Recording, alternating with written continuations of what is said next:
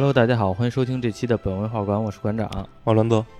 好久没和小罗录节目了啊，这一回应该算是咱们过完年之后的诶第二期节目还是第一期？呃，其实是第二期，因为上一期好像是咱们过完过元旦之前录的。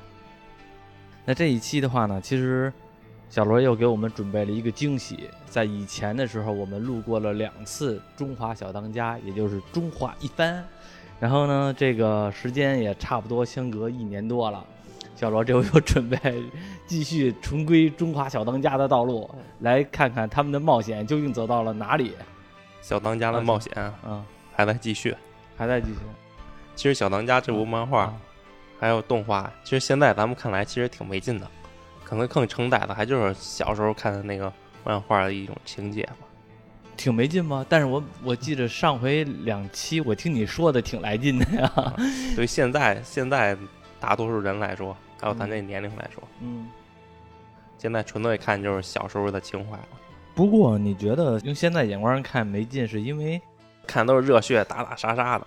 但是和现在的动画片儿比较，我觉得还是挺有意思的。我现在回想起来啊，就是以前看的时候那种感觉，和现在一些新出来的动动漫，无论是国内的动漫还是呃日本的动漫，我都觉得好像《中华一番》这部作品吧，能让我们打开了一个可能以前没有意识到的一个主题、一个话题，就是做饭这个事儿，而且把武侠和做饭这事儿集合起来，一种新的领域。我举个例子，就像以前我们看过《灌篮高手》，看过《网球少年》，看过等等，还还有看过什么《棋魂》等等的各种各样的题材，但是在有很浓重的中国文化的特色，而且和做饭相关的话，好像我印象当中，这个是给我印象最深的。所以说，就截止到现在这么些年，这部作品可能都没有那么火了。现在也那部作品离现在也得有二十年了吧，差不多了吧。差不多，二十年这部作品了，现在就无论是抖音还是快手上，还是那些短视频，依然有那些人重复，就是重做《中华小当家》那些饭菜。我觉得这是甚至说某些比他当时火的动漫都没有达到一个效果，就是他和我们现实，我们这个这边的人民拉得特别近，就是做饭 这件事儿，这是比较难得的。所以说和现在动漫比较起来，都是那种打打杀杀、热血的，嗯、倒是看这种东西吧，会让你闲的没事儿的时候，比如说周六日的时候，你一集一集播，会让你眼前一亮，对，是吧？对，休闲嘛。对，所以你也是找看这部漫画，也是为了找休闲，你也不可能为了是专门学的做菜。对我主要是上班摸鱼，看个漫画。我我那阵上班摸鱼的时候，我也是闲的没事儿，有时候会看看一两部漫画。我记得那阵儿看那个《热血高校》那个漫画，嗯就是我上班摸鱼的时间看完的，还挺长。行，那咱现在接上回，接上回是一年多前去年一月份，啊，一年多前的事儿了。去年一月份说的是那个你能给我们回顾一下去年？你是准备直接就接吗？还是说先上期去年那点儿稍微回顾一下啊？稍微回顾一点点吧，我也记不太清楚了。啊，上次好像就说到小当家去竹林寺修行去了，嗯然后梅丽被抓走了，嗯被那个太极料理界的凤凰八仙，那云云里金刚苏万，嗯，他吃了，他吃了长生不老的料理，嗯就八个传说中厨具制造出来的料理，他吃了，哦他哦，活了三百年了，他把梅丽给抓走了，梅丽是谁来了？就是嘟嘟，啊，嘟嘟啊！你说梅丽，我老脑补出《海贼王》里边那船。然后梅丽他爹吉地，嗯，吉地师傅去云里金刚苏万那个地方嗯救梅丽去了，嗯然后那个苏万给吉地出了一道题，酒池肉林，让他以这个为主题做一道料理，做得好就把梅丽放了。然后基地就做出酒池肉林来了，就所有人都疯狂了，是什么是什么菜呀？酒池肉林就是猪肉吧，啊其实就是就是炖猪肉、烤猪肉之类的，然后再加点酒。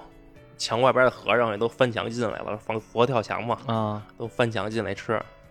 然后苏万一回来，我去，这果然酒池肉林啊！明白了，就是大家都高兴都光屁股了。就把人的那个是那种七情六欲全都吃完这道菜，全都给释放出来了嗯那种感觉。然后苏万也尝了一口，果然美味。嗯苏万他跟个木乃伊似的，浑身缠绕着绷带，嗯美味的他绷带都崩开了，我操，崩开了 诈就尸了。就是接这话最新话，嗯，就苏万身上的绷带一爆开，苏万，苏万是太极料理界的人是吧？对，他是坏人还是好人啊？坏人坏人，反派嘛。嗯苏万身体上全都是伤口，全都是缝的那种线，嗯就是因为苏万吃了极地的料理，身体越来越强壮了，嗯，就把线都给崩开了，他身体上的伤口全都愈合了，我操然！后感慨哇，是料理的力量啊！我操，这比 神丹妙药还牛逼啊！极地师傅这次的九十肉林很成功，但苏万他耍赖，嗯他不想放过极地，就反悔了，说直到自己的身体完全康复，我再放你们下山。嗯之后就把基地给给关起来了。就当天晚上，基地牢房外来了两个和尚，这俩和尚玩无间道，嗯原来是竹林寺派到太极料理界的卧底，嗯收到了基地的信号，特意过来营救。信号就是酒池肉林做料理时烤猪用的烟和佛跳墙的香气。嗯俩和尚趁乱就潜入泰林寺，泰林寺就是太极料理界的寺，哦，就是大本营是吗？太极料理界大本营是吗？那不是，嗯，就是他们的一个寺。哦，明白了。并且在厨房下安眠药。现在敌人都睡着了，俩和尚已经把太极料理界关押起来的厨师都放了，现在就剩下吉地和嘟嘟了。现在再去救嘟嘟的路上，嗯发现嘟嘟的牢房前都是陷阱，都是钢丝，非常锋利，一时不知如何应对。而牢房里的嘟嘟也在想着办法如何逃走。嗯可苏万来了，嘟嘟说：“我就是一个普通人，我又不是厨师，嗯你抓我干什么呀？苏万说：“你错了，你非常的重要，嗯因为竹林寺记载了传说中八厨具真相，而这个真相只有你能解读。为什么只有他能解读啊？这后边就该揭露梅丽的血迹献祭了。也就是嘟嘟是吧？对，嗯、那这个我记得上一上一期你是说了传说中的厨具，呃，做的一道菜之后是能使人长生不老。对，那等于其实在这个基础上面还有一个更隐藏的一个秘密。因为说是八厨具共同制造料理能让人长生不老嘛，嗯但他根据他厨师的手艺，还有使用方法，他扒数据制作出来的料理的质量不一样。对啊，有像我做完了之后，可能就是一炸酱面的水平啊。对，要你做出来可能就能增强一天的寿命。我今天吃，然后第二天增强了一天，但是也过了一天，一吃吃一天。对，它有更正确的方法，还有更好的厨师嗯去操纵的话，它能发挥出它最大的效力。明白。接着就揭露出嘟嘟的真实身份了。原来嘟嘟的身体中流着太极料理界的血脉，嘟嘟实际上就是这个云里金刚苏万的玄孙女。哦，她是三百年的云里金刚，然后她的玄孙女是嘟嘟，对她中间那几代人全都挂了，是吧？对所以说，极地也应该是苏万的玄玄姑爷。玄孙，孙 我也不会练。呃不不会练，这辈儿太辈儿辈儿差的太多了，那谁知道啊？而这时的小当家还在竹林寺嗯给给这伙和尚们做饭呢。嗯结果突然有和尚大喊说有狼烟升起来了，我操！里边厨师长就说这是太极料理界的，信号，对太极料理界对这里的开战宣言。嗯云岭金刚苏万将在两天内率兵攻打竹林寺。三年前双方就展开过大战，双方死伤都很惨烈。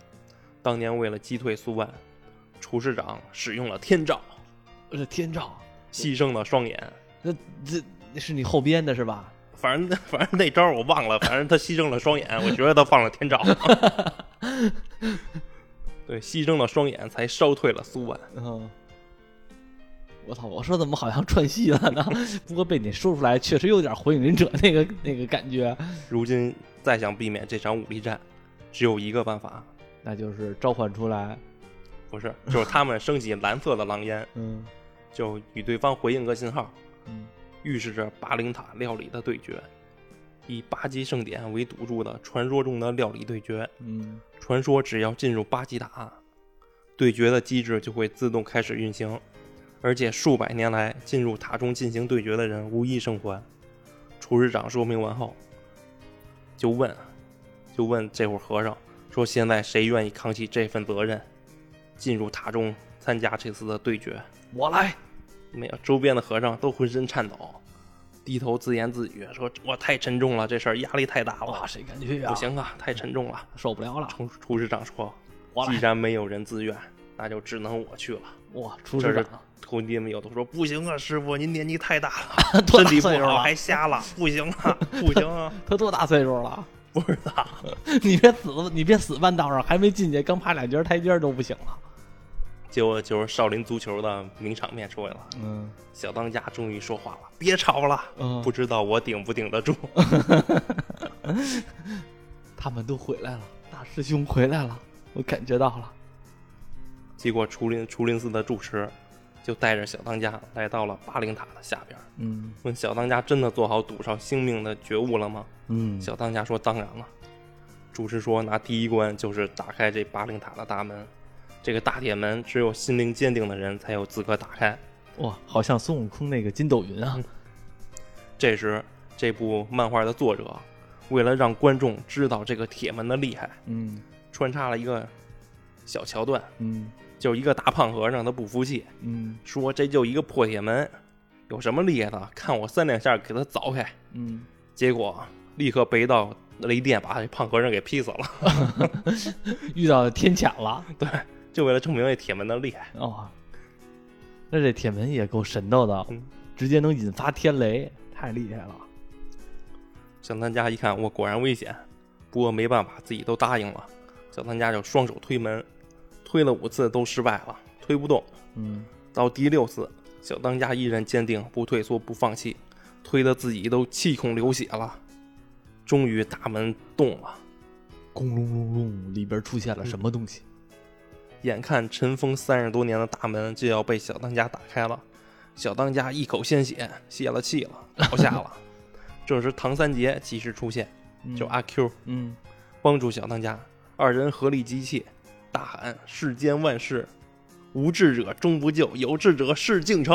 我的天，太激励了，我都想帮他推两下去。”只见一对如来神掌推开了大门。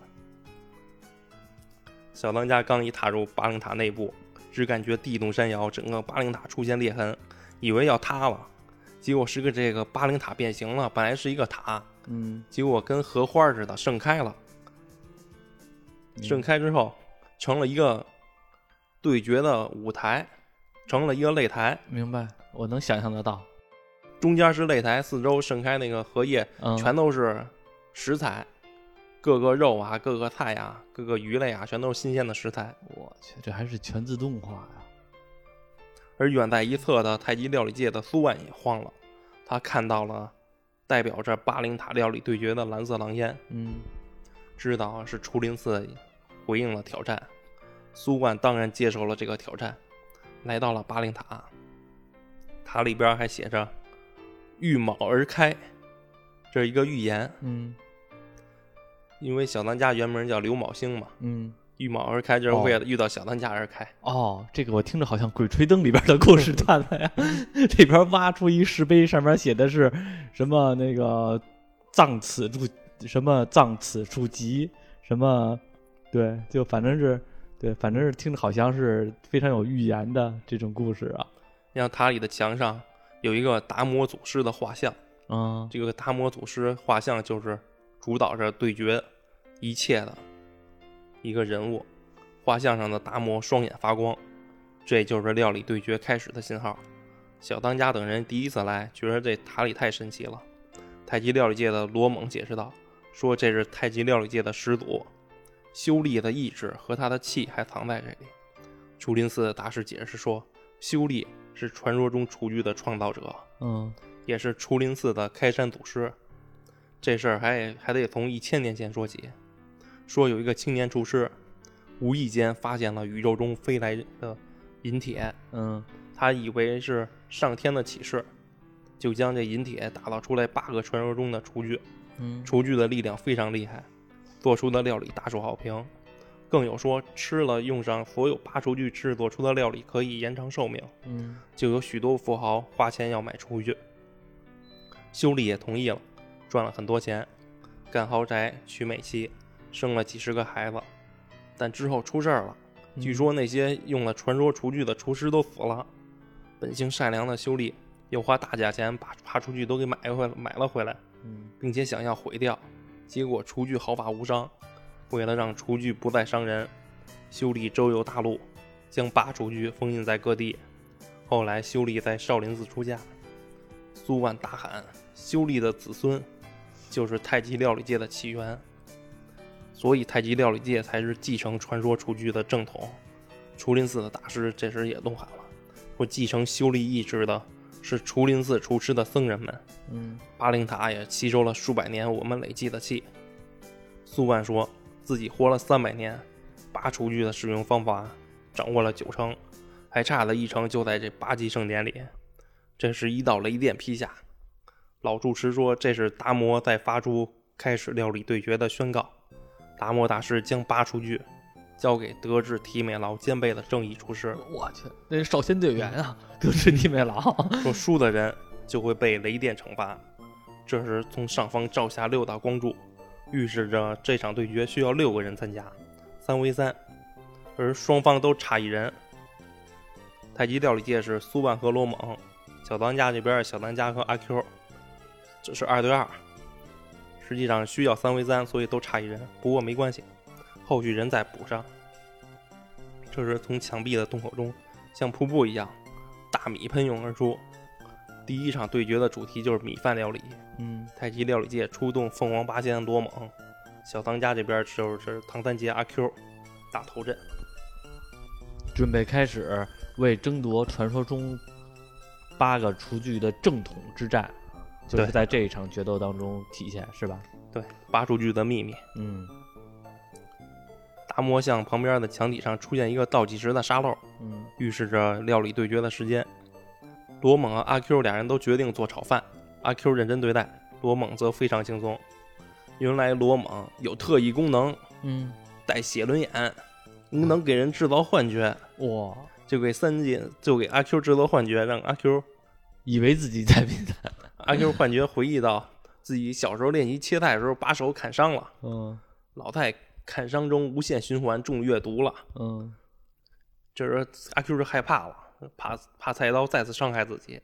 这时出林寺的长老看出了端倪，就对三杰大喊：“闭上眼睛，战胜恐惧！”就教导三杰。哇，好像那个那个那个那个奥利给大叔啊，克服恐惧的办法就是勇敢的面对它。对，经此阿 Q 解开了写轮眼的束缚，刀不再是伤害他的利器，而是他的同伴。克服恐惧后的阿 Q，菜刀和阿 Q 的手更是融为一体。阿 Q 切葱炒蛋呢，要做一盘扬州炒饭。嗯，很普通啊。嗯，光是听阿 Q 炒菜时锅里发出的声音，其他厨师就听出来了这菜很厉害。阿 Q 都快出锅了，而太极界太极料理界罗猛还没动手。嗯眼看时间过去一半了，原来罗猛也不是啥都没干。罗猛有一个狼牙棒，一直在磨米呢。那是一种特殊的扁平的米，是把米外边的一一层杂质给磨去了。嗯只留下米粒内部的部分。一旁的苏万还给大家解释说，磨米最大的难就是会产生静电，但罗猛的狼牙棒能导电，就去除了这个样的这些静电。这时罗蒙也认真了，穿起了他的盔甲，跟个圣斗士似的，电光一闪，罗蒙身上的圣衣爆开了，罗猛自身缠绕着雷电。原来圣衣是封印罗猛自身雷电的。哦，然后罗猛用电吸过来一块牛肉，就开始给牛肉通电，用电流加速牛肉的成熟。那是不是杨教授徒弟啊？那么善于使电，雷电法王啊？罗猛更是直接用电来加热锅，狼牙棒捣米饭，因为狼牙棒有静电，能使米粒受热更均匀，蛋液更好的包裹住米粒。阿 Q 一看，我去，罗猛这么猛，有些心虚了，看着手里的食材，怀疑能不能战胜罗猛。这时，一堆熊孩子不知道从哪儿闻到香味儿过来了。嗯这伙熊孩子想进去开料理对决，看门的大和尚不让进，这时，墙壁上的达摩祖师发怒了，照出了两道亮光，一道光照在熊孩子们身上，另一道照在了料理审判席上。意思是，这次料理的裁判就是这群熊孩熊孩子。我还以为是直接这条亮光就是远程观看的摄像头的亮光，投影全息投影呢。阿 Q 看着这些熊孩子，有些担心。阿 Q 就跪倒在大魔像的面前，说：“罗猛这家伙太二次元了，为了对抗他，我只能也用二次元的技能了，请求使用传说中的厨具转龙壶。”大魔像同意了，还是双方都替阿 Q 担心。小当家这边是担心阿 Q 会因此削减寿命，甚至可能会死；而太极料理界可则更有阴谋，说唐三杰说阿 Q 愚蠢，毕竟阿 Q 不知道那件事。原来传说中的厨具还有另一个小当家们不知道的弊端。嗯，就这样，两方做好料理后，先决定审查阿 Q 的料理。阿 Q 一掀开锅盖，说：“快来吃吧，熊孩子们！”嗯，米饭团，米饭团成个球，里边是火腿包裹着乳酪，蛋炒饭再包裹火腿，面包粉再包裹蛋炒饭，然后下锅一炸。说这是来自于意大利的料理——炸饭团。我操！意大利的料理炸饭团啊！这是太极料理界的小弟叫找茬，说你里边包裹的这个乳酪，这个会场里根本没有，你这是私宰食材，属于违规。嗯，阿 Q 也不慌，说这个乳酪是我用现场的米添加一些配料，用转龙壶现场制作出来的，所以这可是把幸福滚成球，滚成球的幸福滋味。这是等会儿呢？这句话是是那个漫画里边就这么写的吗？对啊，幸福滚成球，对，幸福滚成球的幸福滋味。嗯，放心去吃吧，熊孩子们。怎么好像屎壳郎啊？把一堆粪球给滚成了球，幸福滚成球。就在所有人都赞叹阿 Q 把转龙壶用的炉火纯青时，嗯，都觉得这盘稳了。但只有苏万和罗猛在一旁偷笑，因为现场只有他俩知道转龙湖的真相。嗯，接下来就到了试吃罗猛的料理，叫什么法国料理闪电泡芙，看着跟驴肉火烧似的。嗯，饼夹肉，饼，这闪电泡芙就是两片牛肉，中间夹着蛋炒饭。嗯，吃下罗猛料理的熊孩子们，都身体一身的愣住了。啊，号称是美味的，仿佛自己被雷劈了一样，把自己给劈直了。那那那他就是杨教授的徒弟啊！杨教授就是喜欢电孩子吗？这时擂台的地面裂开了一道裂缝，要开始判定胜负了。嗯，认为阿 Q 好吃的站到裂缝的右边，罗蒙好吃的站左边。一共有十五个孩子，最后是七比七，最后的胜负就落在最后的一个孩子身上了。嗯，这最后的小孩犹豫不决，还思考说味道上是不分上下，决定胜负只能是孩子的个人喜好。嗯，最终比起他们常见的饭团儿，还是法国泡芙更让小孩兴奋。嗯，因此阿 Q 败了。这时，擂台上方一道亮亮光打到一块石头上，那是让失败者站上去接受惩罚的石头。阿 Q 也感受到了转龙壶的诅咒，身体说越发的虚弱。同时，自己这一战用了转龙壶，转龙壶还是没能战胜罗蒙。阿 Q 对罗蒙也很钦佩，也感谢罗蒙与自己的对决。已经用了杀手锏传说中的厨具，但是还没有战胜罗蒙，对而且还把自己弄了一个 debuff，是吧？对就在败者的惩罚，上空一道雷电劈下，眼看阿 Q 就要被雷劈了，罗猛则举起他的狼牙棒，大喊：“苏醒吧，转龙壶！” 罗猛的狼牙棒发出雷电，打向转龙壶。嗯，转龙壶表面的石石化碎裂了，转龙壶又绽放出了金光，活了起来，一条龙，一条龙 我一猜就是，飞到了阿 Q 的头上方盘旋着，嗯像个伞一样挡下了阿 Q 头顶的雷电。嗯，众人都傻了，为什么罗猛能够指挥转龙湖？这也太神了！这一下，阿 Q 跟吃了仙豆似的，嗯身体更健康了。原来每个传说中的厨具都有一个星宿羁绊、宿星羁绊，嗯而这个八传说厨具对应的就是太极料理界的凤凰八仙。嗯，罗猛和转龙湖是有羁绊的，哦，有有缘有那个情缘羁绊，对，只有存在羁绊，传说中的雏菊才能觉醒，发挥出最大的力量。嗯而转龙湖只是认同阿 Q 的为人，觉得阿 Q 是一个正直的厨师，嗯才帮助阿 Q 制作料理而已。嗯而实际上，转龙湖真正的主人是罗猛。这一下，旁边的苏万发怒了，斥责罗猛为什么要帮助敌人，并且说自己要禀告给凤凰八仙的魁首托塔天王。李靖，这时，两道光从天而降，打在了小当家和苏万的身上。第二场料理对决的人选也决定了。等等，我我这我这先打断一下，那为什么罗猛会帮助阿 Q 啊？他肯定也是不想这么一个优秀的厨师就此殒命呗，啊也是都是西台呗。啊小当家在这里还有点发怵，嗯毕竟对方是活了数百年，集结了中国数百年料理的结晶，嗯而且自己之前输给了八仙的荆轲，而这苏万实力又在荆轲之上。这时有人发现塔上的达摩像流泪了，从达摩像流下的泪水流到地上，形成了四个字：“三界皆苦”。这就是这次料理对决的主题。小当家和苏万脚下的石板开始下降，俩人都穿越到了过去，嗯都来到了一生中最苦的时候。小当家则到了病倒的母亲病床前，苏万则回到了三十年前。是凤凰八仙收到召见，前往城堡集合。等会儿啊，三十年前什么呀？就是他们穿越了，嗯苏万穿越回了三十年前，嗯是他们八仙收到召见，嗯前往城堡集合。他们分别是混世魔王辛科、母母大虫雀兰、母夜叉二娘、霹雳火罗猛、神行太保、平柯、嗯神机军师雾武嗯和托塔天王多疑，哦再加上这次的主角云里金刚苏万，凤凰八仙集齐了八个厨具，并同时使用厨具制作出了长生不老的料理，决定给苏万吃。嗯不管是小当家见到病床上的母亲，还是苏万吃了长生不老的料理，俩人都痛哭流涕起来。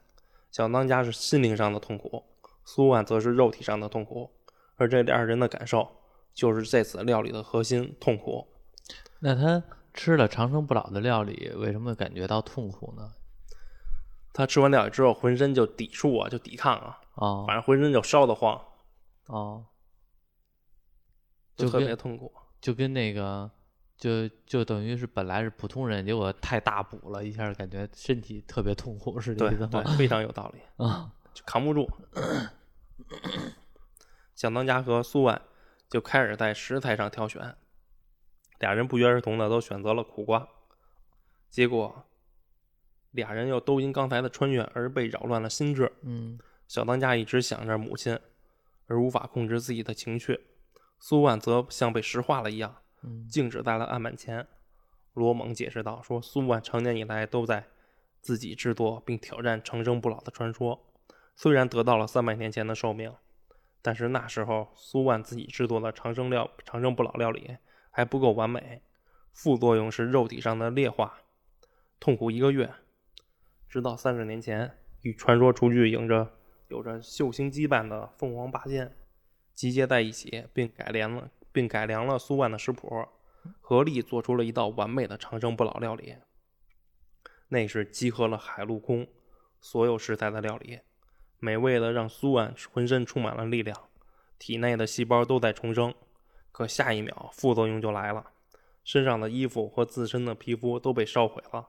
后来，苏万就被绑成了一个木乃伊，想必是烹饪方式出错了。所以这次的料理对决，苏万就要通过胜利来获得八级盛典，嗯知晓传说中厨具真正的秘密和正确的手法。为了胜利，苏万查克拉全开，原来他是杀人。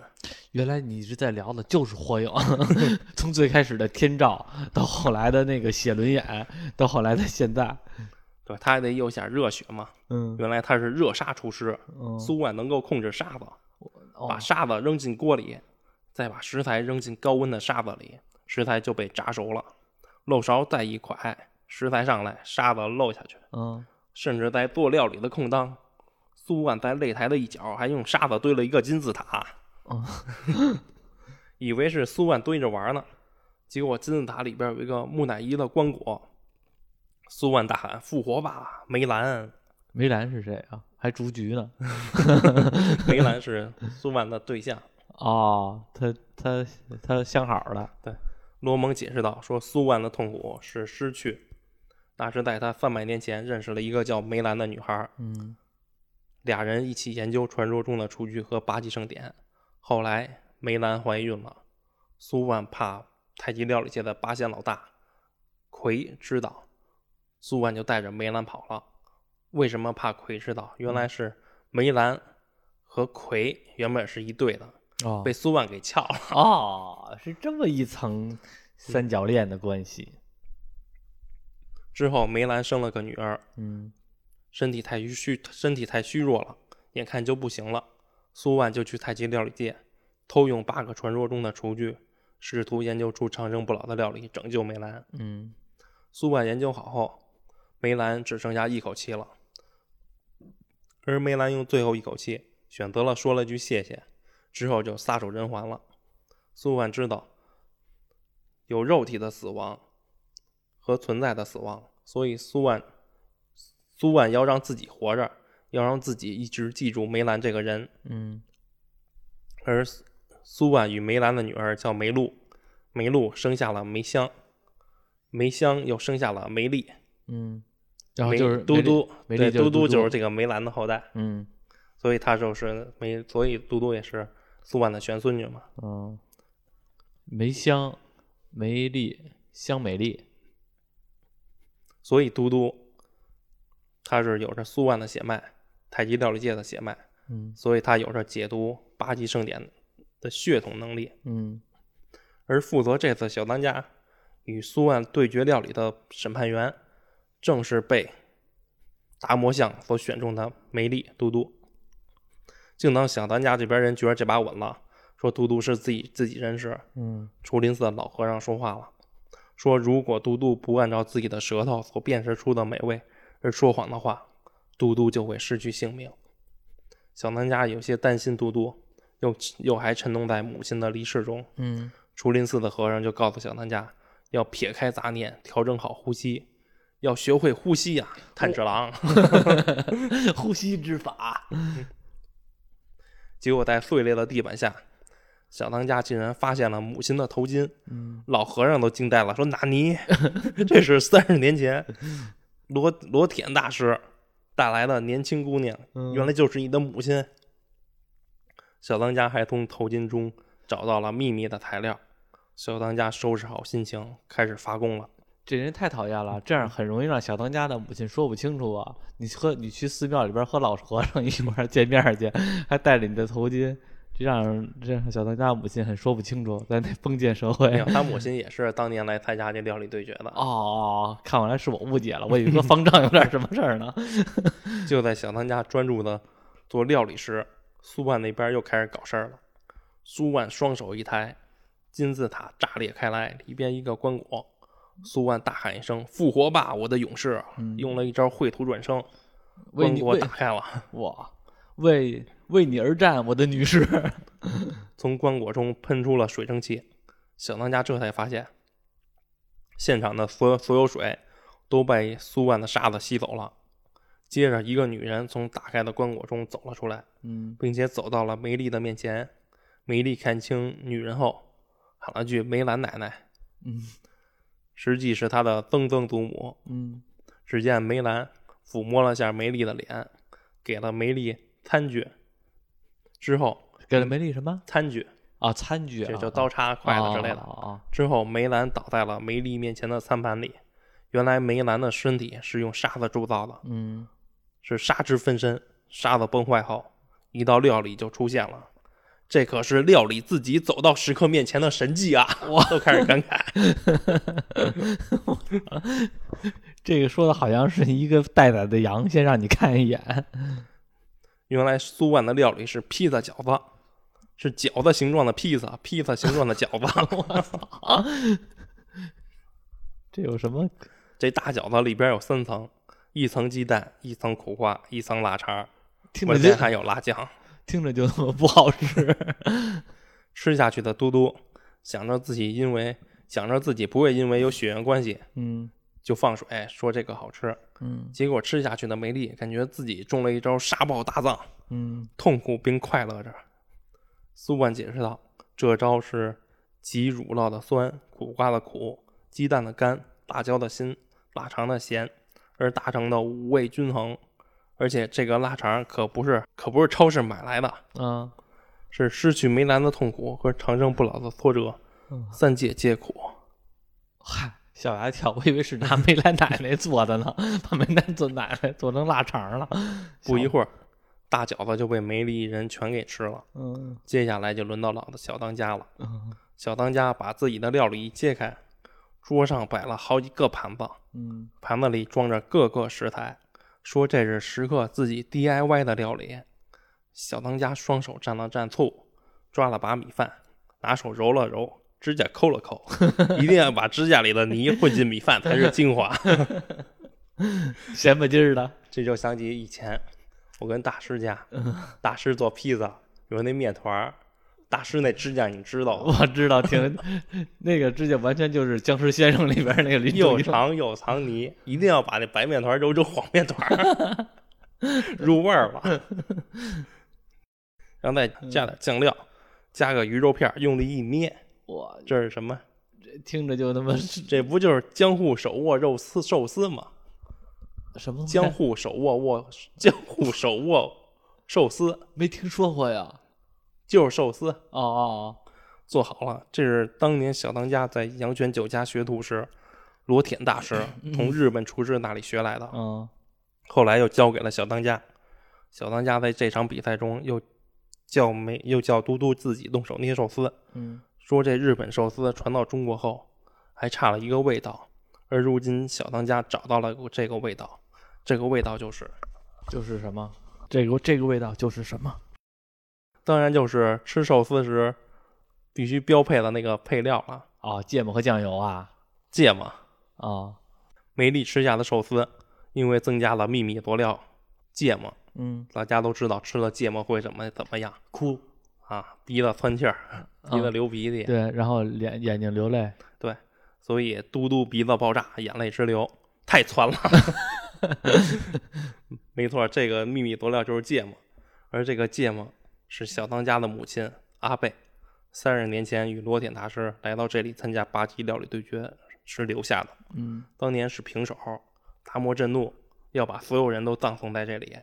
而阿贝和罗铁从地下密道逃跑，发现了一个地下水脉，说这水质还不错，就把芥末苗给种了下了，种下了。嗯小当家接着给嘟嘟制作各个味道的寿寿司，旁边的熊孩子们也都馋了。小当家就让四郎，就他那小跟班小小小跟班儿，弄一头巾那个，对，嗯说把盘子都拿过来，把做好的寿司放在盘子里，因为他们那现场还有一个水渠，嗯就把装着寿司的盘子放进水渠里，那水那盘子就顺着水渠的水嗯，来回漂流，大家又站在一旁拿着吃。哇，我明白了，这就是传说中的回转寿司，没错，这就是回转寿司诞生。几个熊孩子一吃，哇，太美味了！这就是日本的料理嘛，而且还特别有意思，嗯跟那来回转着圈儿的走。仿佛灵魂出窍一般。一旁的和尚们也按耐不住了。我也想转转。主持说：“今天允许你们破戒品尝。”这伙人一吃，立刻仿佛自己来到了日本江户，感受到了日本的风情文化。这时，苏万也拿起小当家的寿司吃了一个，嗯，顿时感慨说：“好新鲜的大米饭呀！”这好像也不是什么特别好的夸奖啊，这这这这应该是夸奖老农民的事儿啊。这一刻，苏万明白了，明白为什么当年梅兰拒绝了长生不老的料理，嗯，反而是自己一直在吃长生不老的料理。为什么呀？而延长了三百年的寿命。因为能够决定生命价值的不是长度，而是深度。一切皆无，肉体必须偿还，让给下一个生命。嗯而违背轮回的长生不老，更是生命的禁忌。嗯这时，竹林寺的众持住持就问问嘟嘟说：“快做出判决吧。”嘟嘟犹豫了半天，宿管说：“那让我来替你说吧。永劫回归，赢不过轮回转世。三界皆苦的解答就是无。这一战的胜利者是小当家。为什么？我没听懂这段儿。这段就是苏万的料理的，它它它的核心就是延年益寿嘛，嗯就是一直长生不老，一直活着。嗯而小当家的料理代表的是轮回转生，嗯他认为三界皆苦，他解答就是无，什么都没有。明白了啊。哦哦，你明白了吗？我有一点点明白，你我都没明白，反正小当家赢了。嗯这时，作为比赛失败者惩罚又出现了，达摩又要打雷开始劈人了。这他妈打磨也不是好东西。结果劈下来的不是雷，而是出现了一个梅兰的幻象。嗯苏万与梅兰牵手，苏万对这个世界释然了。一旁的永灵刀产生了共鸣，嗯，原来永灵刀是苏万的修行羁绊。哇，永灵刀化作一条龙，飞向了苏万的头上方。苏万接受了自己的，接受了自己的命，化作了尘埃，消散了。死了。嗯，三百年的寿命在这一刻结束了。嗯接下来，达摩要制定第三场料理对决的选手了。嗯第一道灯光照到了熊孩子堆中，嗯就在大家疑惑为什么要照到熊孩子时，嗯结果熊孩子堆里头有一个没见过的女人，女人拿着一个麻袋，纵身一跃一跃，跳到了擂台的中间。麻袋一打开，传说中的厨具贪狼壶，原来此人正是刚赶过来的凤凰八仙之一的神行太保平柯。嗯，而这一她是话，女的呀？对。哦，而这一话最后留了一个悬念。小当家这边的选手只有小当家和阿 Q 这俩人都上去过了，嗯而第三个选手达摩会选择小当家这边的谁还没公布，嗯就结束了最新的这一话。哦，对对没了是吧？对，他还卖了个关子。哎呀，我都听着起劲了，我都想知道是谁上去了。你能预知到吗？我不能，因为没有人了，他那边刚就只有吉地跟梅丽，等于也可能是也可能是让，大概率是让，我觉得是让小当家那个小弟弟那个色狼上，啊啊，可能会指向那色狼，那有没有可能会再赶来一个人，比如说什么雷恩过来之类乱七八糟的？也有可能。嗯他后来也交，又新交了一些伙伴，嗯都是之前黑暗料理界那几个五虎五虎将，嗯黑暗料理界五虎将有几个人嗯也归他们了。嗯，但是感觉是不是概率不高？你觉得最大的概率还是那个阿 Q，不是呃，四郎呃，四郎四郎对因为四郎这么多年跟着小当家一块儿，也学也学会了不少手艺，而且之前动画漫画中也也有非让他出手不行的时候，嗯。就就就没人了，非让他上场，结果他也赢了。我有一个印象是对他是那阵儿好像是做那个鱼，鲤鱼有土腥味儿，然后小当家呢是用那油菜花做一个鱼汤，把那土腥味儿给去除，然后四郎做的呢是熏鱼，把那土腥味儿给去除，最后呢也得到一个比较不错的评价，但是大部分时候他都是属于小当家的小弟端盘子的，像你刚才说的端盘子干活儿这种打杂的小工这种这种责任。对。但是这一次呢，没准儿就我我觉得你说的概率也有可能也挺大的，就让他上台。对，但其实如果真要他上的话，他一个小跟班儿，虽然储备有点增进了，但想战胜凤凰八仙，其实还是有点难，还是应该还是相当难。是应该是现在是三局两胜，现在等于一比一平，就决定的就是第三场了。对，嗯，明白。而揭露这个第三个人究竟是谁，请二零二四年一月揭露。一下都到明年去了。行，不管怎么样啊，中华小当家这个也聊了三期节目了，而且我觉得这三期节目都挺有意思的，让好多人没有看完这部作品。其实评价都不错，因为好多人听完了之后都觉得，我操，这个漫画怎么越来越扯呀？而且他扯的是非常有意思的。以前那个做豆皮儿，然后或者把那长江都烧了就会做鱼，那阵儿好多人评价都觉得特别有意思，特别逗。这次我觉得有意思的点也特别多。不过这个中国小当家确实是感觉这个漫画特别扯，嗯，就是就是故事情节真是辗转反侧呀，难怪就是现在还会有人看，像你比如说你这样的还会看，还不是算不错。现在你看的依然是盗版的是吧？就贴吧看的是吧？对呀、嗯都贴吧人搬运的。嗯现在就是比以前咱小时候看的那那些，当初的时候都夸张了许多。嗯，但是我问一个问题啊，因为我记得《小花小当家》头些日子，不知道现在有没有了，头些日子又重新重置了动画了。啊，然后就是我看那个动画，明显的没有以前的质感好，就是都是特别亮闪闪的，都特别就是没有那种人物的质感了。然后我不知道现在的漫画和以前的漫画的水平是否还是在一个水平线上，还是说它漫画也确实已经更符合现在人的审美了？更符合现代人的审美吧。不过画的肯定比以前强，嗯但它是提升的，它漫画整体画风都是提升的。哦，但是动画的话，你是觉得下降了吗？动画肯定下降了，还没以前做那好。我觉得也是。所以我说，我就刚才问你的问题，就是我怕它是漫画和动画是一个是一样的，它漫画也是走现在那种什么跟挂历似的那种纸片人的那种感觉。不是，嗯，不是是吧？嗯，那还行。就是我觉得，就是这种老动漫，尤其是二十年的老动漫，你有时候你看的就是那种老画风，才才更加有意思。现在这种漫画的画风要单线条，线条非常简单，简单的其实看着线条非常简单的，其实看着也没有太多意思。对，行，那今天这期节目就到这里吧，行吧？行，那反正是中华小当家也到三期节目了，下一下一下一次再录这个可能是明年，具体大家可以记住今天的这个环节，有什么有意思的点可以在底下评论。大家听完了故事之后，觉得非常想讨论的，也可以在节目下方评论。对，像小当家，他现在好像是一月两更。嗯嗯，你看我这时隔一年了，实际上他才更了二十四话。对，没多少嗯。对，所以其实那个还得老看着，还得老想着这个事儿。那个什么，那个感谢大家的收听，喜欢的话可以点赞和关注，谢谢。でもう一度